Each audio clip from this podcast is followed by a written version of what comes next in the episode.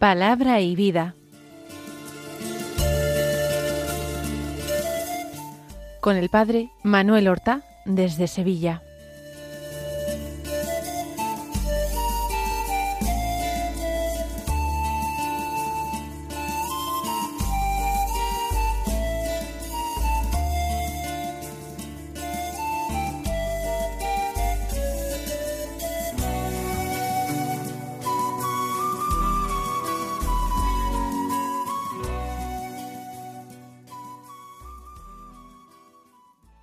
En el nombre del Padre, y del Hijo, y del Espíritu Santo. Amén. Alabados sean Jesús y María. Muy buenos días, queridos amigos, oyentes de Radio María y seguidores del programa Palabra y Vida. Hoy es el lunes de la séptima semana de Pascua. Este lunes es 22 de mayo. Celebra la Iglesia la fiesta de algunos santos. Santa Joaquina Bedruna es una santa española que nació a finales del siglo XVIII y murió a mediados del siglo XIX. Una santa que nació en Barcelona, que se casó, que fue madre, pero que después, siendo ya viuda, en el año 1826, fundó la congregación de las Hermanas Carmelitas de la Caridad, carmelitas de la enseñanza, para la educación de las chicas y también para la atención a los enfermos. Pero también hoy es la fiesta de una santa que es Santa Rita de Casia, una mujer de la Edad Media que vivió en distintos estados, primero como hija de familia, obediente a sus padres que la quisieron casar, aunque ella suspiraba por la vida religiosa, esposa de un marido, parece que con mal temperamento, un hombre con cierta violencia, madre de dos hijos, varones, viuda, finalmente religiosa, religiosa agustina. Ella nació en el año uno cerca de Casia, en la Umbría italiana, de donde eran pues San Francisco de Asís y Santa Clara, o San Benito de Nurcia y su hermana Santa Escolástica. Vivió el final de su vida, lo hemos dicho, como monja agustina. Para entrar en el convento se cuentan muchos milagros de ella murió en el año siete. Vamos a escuchar la palabra de Dios que se proclama en la misa del día. El Evangelio es según San Juan, del que seguimos su lectura continuada. En el capítulo dieciséis, los versículos veintinueve al treinta y tres, que dicen así. En aquel tiempo dijeron los discípulos a Jesús, ahora sí que hablas claro y no usas comparaciones. Ahora vemos que lo sabes todo y no necesitas que te pregunten. Por ello creemos que saliste de Dios. Les contestó Jesús, ¿ahora creéis? Pues mirad, está para llegar la hora, mejor, ya ha llegado, en que os disperséis cada cual por su lado, y a mí me dejéis solo. Pero no estoy yo solo, porque está conmigo el Padre. Os he hablado de esto para que encontréis la paz en mí. En el mundo tendréis luchas, pero tened valor. Yo he vencido al mundo. Hemos escuchado los cinco últimos versículos del capítulo dieciséis del Evangelio de San Juan. Con estos capítulos concluyen esos discursos de Jesús durante la última cena que recoge el cuarto Evangelio. En el capítulo diecisiete se contiene la llamada oración sacerdotal de Jesús, una oración que Jesús al final de la última cena en voz alta, una oración dirigida al Padre, y que llamamos oración sacerdotal porque Él intercede por los suyos, se ofrece por los suyos. A partir del capítulo 18 ya está eh, la ida al huerto, el prendimiento de Jesús y el comienzo de los dolores.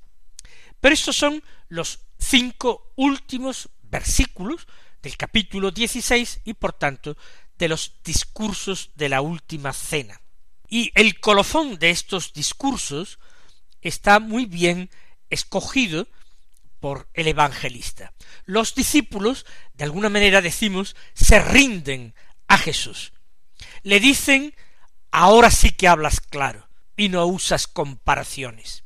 A lo largo de su vida pública, Jesús había hablado muy frecuentemente en parábolas, y ese hablar de Jesús en parábolas los había desconcertado en ocasiones. En más de una de ellas, los discípulos, al llegar a casa, de regreso de la sinagoga, o de la orilla del lago donde habían estado escuchando a Jesús, al llegar a casa, con él en Cafarnaún, le habían preguntado acerca del sentido de las parábolas. Pero Jesús hablaba en parábolas, exponía las cosas usando muchas comparaciones. En la última cena, Jesús también ha hablado de una manera que a los apóstoles se ha antojado excesivamente oscura. No porque Jesús empleara en sí parábolas, pero el contenido de estas revelaciones era tan subido, tan alto, que los apóstoles no siempre estaban preparados para entenderlo. Y el Señor lo sabía, por eso prometió el Espíritu Santo, y por eso dijo, cuando venga el Espíritu, os lo enseñará todo. Irá tomando de lo mío, y os lo explicará, os lo irá recordando, y haciéndolo que entendáis, haciendo que entendáis. Pero ahora ellos dicen, quizás con una cierta ingenuidad, ahora sí que hablas claro y no usas comparaciones. Es decir, ahora te entendemos.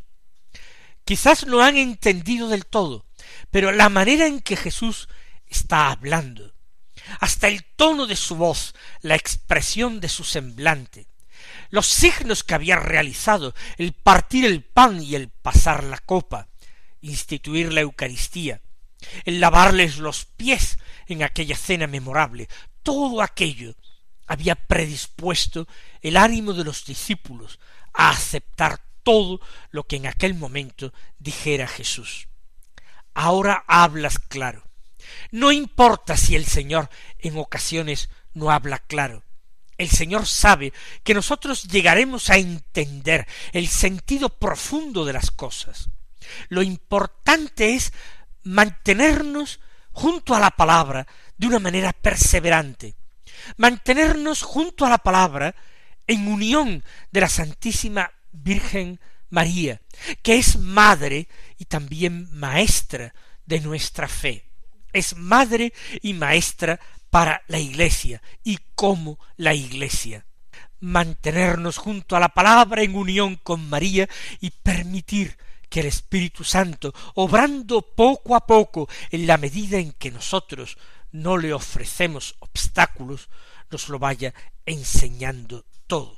Dicen los discípulos, ahora vemos que lo sabes todo y no necesitas que te pregunten.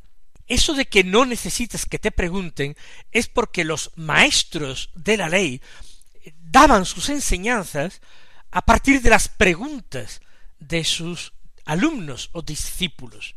Era la forma que ellos tenían o conocían de enseñar, no sabían otra. Pero los discípulos dicen no necesitas siquiera que te pregunten, tú lo vas exponiendo todo muy bien y con claridad e incluso sin necesidad de que te pregunten. No dejas nada atrás. Tu enseñanza es absolutamente excepcional, extraordinaria. Por eso añaden, por esto creemos que saliste de Dios. Por fin lo reconocen comúnmente. Claro que en Cesarea de Filipo ya habían dicho tú eres el Mesías, el Hijo de Dios. Pero ahora lo dicen también de una manera todavía más madura, consciente, responsable.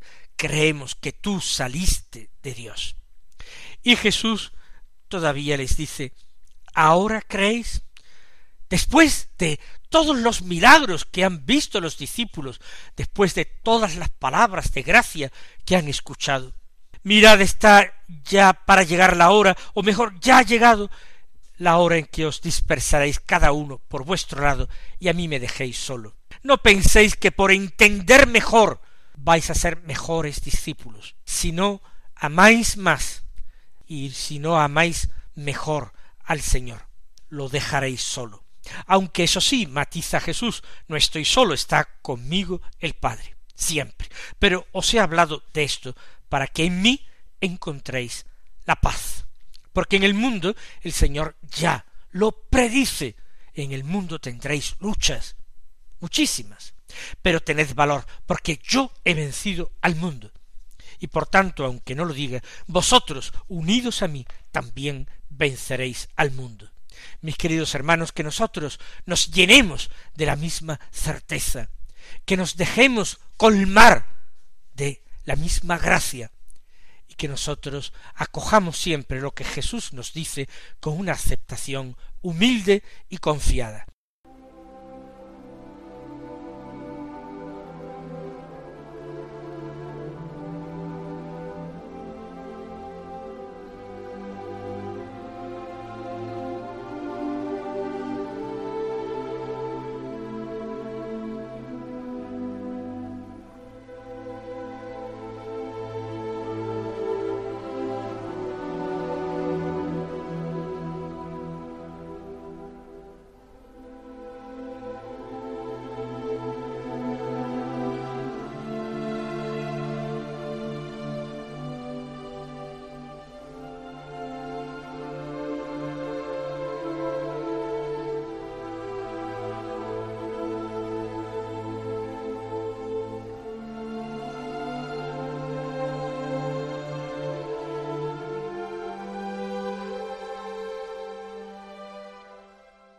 La primera lectura es del libro de los Hechos de los Apóstoles, del capítulo diecinueve, los versículos uno al ocho, que dicen así Mientras Apolo estaba en Corinto, Pablo atravesó la meseta y llegó a Éfeso.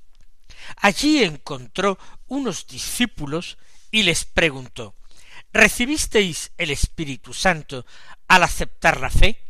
Contestaron ni siquiera hemos oído hablar de un Espíritu Santo. Pablo les volvió a preguntar entonces ¿qué bautismo habéis recibido? Respondieron el bautismo de Juan.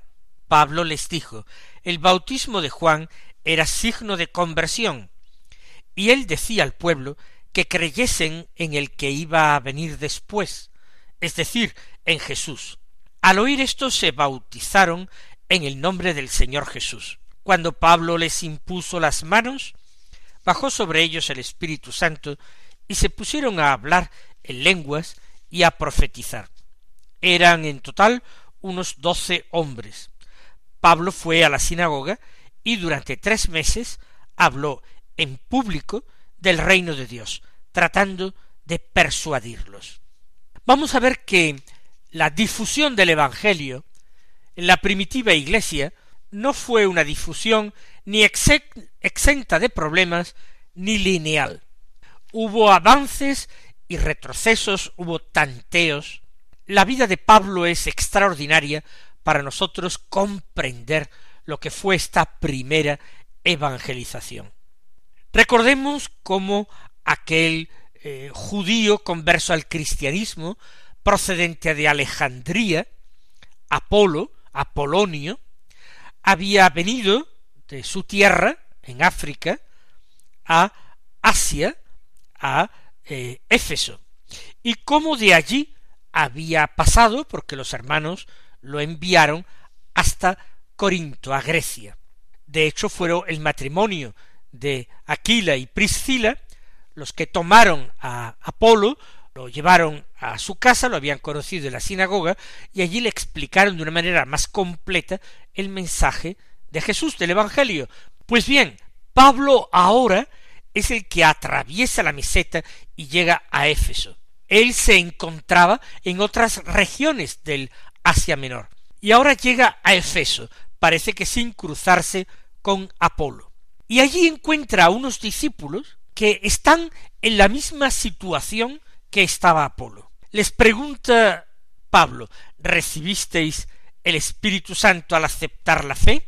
Y ellos contestaron, ni siquiera hemos oído hablar de un Espíritu Santo. ¿Cómo es esto posible? Si Pablo ha evangelizado en Éfeso, podría ser que estos hombres han recibido el Evangelio de Apolo, que ha pasado allí algún tiempo en Éfeso. Allí es donde conoció aquel simpático matrimonio de Aquila y Priscila. Y el Evangelio que él ha transmitido a otros es un Evangelio incompleto. Él no conoce el Espíritu Santo y no conoce el bautismo que Jesús en su ascensión a los cielos, o antes de subir a los cielos, mandó a sus apóstoles y discípulos que practicasen el bautismo en el nombre del Padre, del Hijo y del Espíritu. Ese bautismo en el nombre de Dios que sí comunicaba el Espíritu Santo, la gracia del Espíritu Santo. Estos hombres, al recibir el Evangelio, no han recibido el Espíritu, ni siquiera conocen esta vida trinitaria de Dios. No sabemos siquiera, no hemos oído hablar de un Espíritu Santo. Pablo les volvió a preguntar ¿qué bautismo habéis recibido? Respondieron el bautismo de Juan. Seguramente es el que hasta este momento impartía Apolo. Apolo ha recibido el bautismo en el nombre de la Trinidad, quizás en Éfeso. Pablo les dijo el bautismo de Juan era signo de conversión, y él decía al pueblo que creyesen en el que iba a venir, es decir, en Jesús. Efectivamente, esta era eh, la predicación de Juan. Se invitaba a la reforma, al cambio de vida. Se invitaba a que cada uno se arrepintiese de sus pecados, de su mala vida, y comenzara a practicar el bien.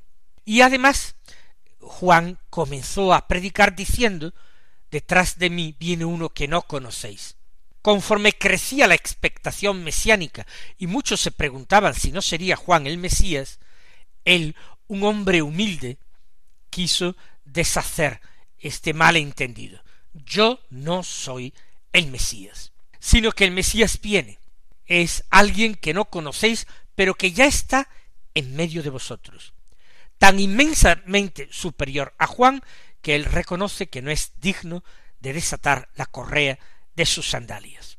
Entonces, al oír esto, que había un bautismo superior al de Juan y que el mismo Juan lo reconocía y vaticinaba, aquellos discípulos se hicieron bautizar en el nombre del Señor Jesús. Y cuando Pablo les impuso las manos, bajó sobre ellos el Espíritu Santo. Es un signo doble que se realiza en el bautismo. Por una parte, la inmersión en el agua, por otra parte, la imposición de manos. Si ustedes eh, se dan cuenta, se trata del germen del sacramento de la confirmación. En el bautismo actualmente no hay imposición de manos, hay efusión con agua o inmersión en el agua, pero después se unge con el santo crisma imponiendo las manos y la persona recibe una plenitud de Espíritu Santo.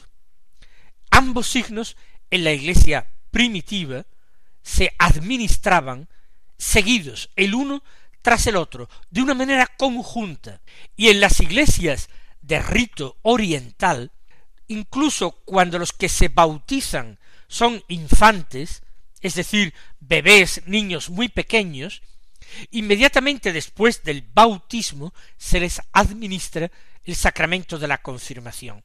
La Iglesia de ritos orientales ha mantenido unidos ambos signos, ambos gestos, el bautismo con agua y la imposición de manos con la unción.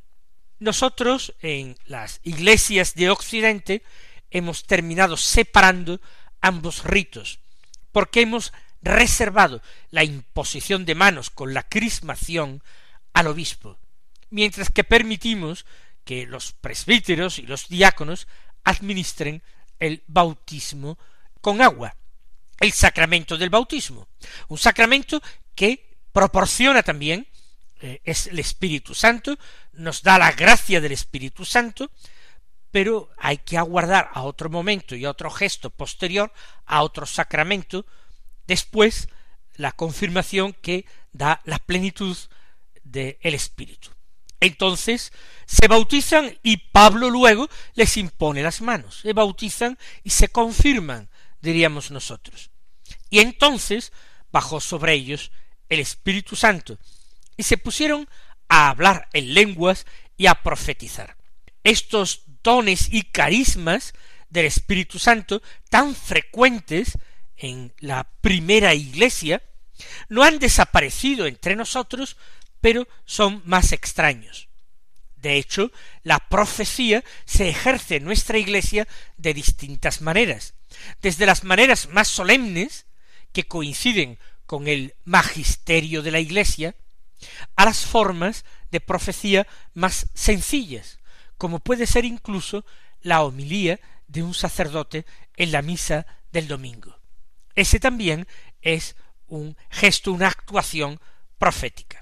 Sigue diciendo San Lucas, el autor de los Hechos de los Apóstoles, que en total eran unos doce hombres los que Pablo bautizó y confirmó. Y Pablo entonces fue a la sinagoga y durante tres meses habló en público del reino de Dios tratando de persuadirlos. Es un nuevo esfuerzo de Pablo. Pablo había tomado ya la decisión de ir directamente a los gentiles a anunciarles el Evangelio del reino. No ir más a las sinagogas, ya que veía que cada vez el pueblo de Israel se cerraba más y más y era más refractario a la aceptación del Evangelio de Jesús como Mesías. Sin embargo, después de el bautismo y confirmación de estos doce, Pablo vuelve a intentarlo en la sinagoga. Durante tres meses estuvo hablando y anunciando el reino de Dios en la sinagoga de Éfeso y tratando de persuadirlos, de convencerlos para que aceptaran a Jesucristo como el Mesías prometido y el Salvador del mundo. Nosotros vamos a pedir gracia al Señor para vivir conforme a la gracia que hemos recibido en nuestro bautismo y en nuestra confirmación. Y si a lo largo de estos días de Pascua que quedan, o a lo largo del resto del mes de mayo, conocemos nosotros a personas que reciben el sacramento de la confirmación, o son bautizadas, vamos a encomendarlas al Señor, así como a tantos niños que en estos días se acercan por primera vez a la mesa del Señor a recibir su cuerpo y su sangre. A todos ellos les encomendamos para que crezcan cada vez más en amor, en fidelidad y en conocimiento del Señor, y perseveren así en la confesión de la fe y en la práctica de las buenas obras y de los sacramentos. El Señor os bendiga y hasta mañana si Dios quiere.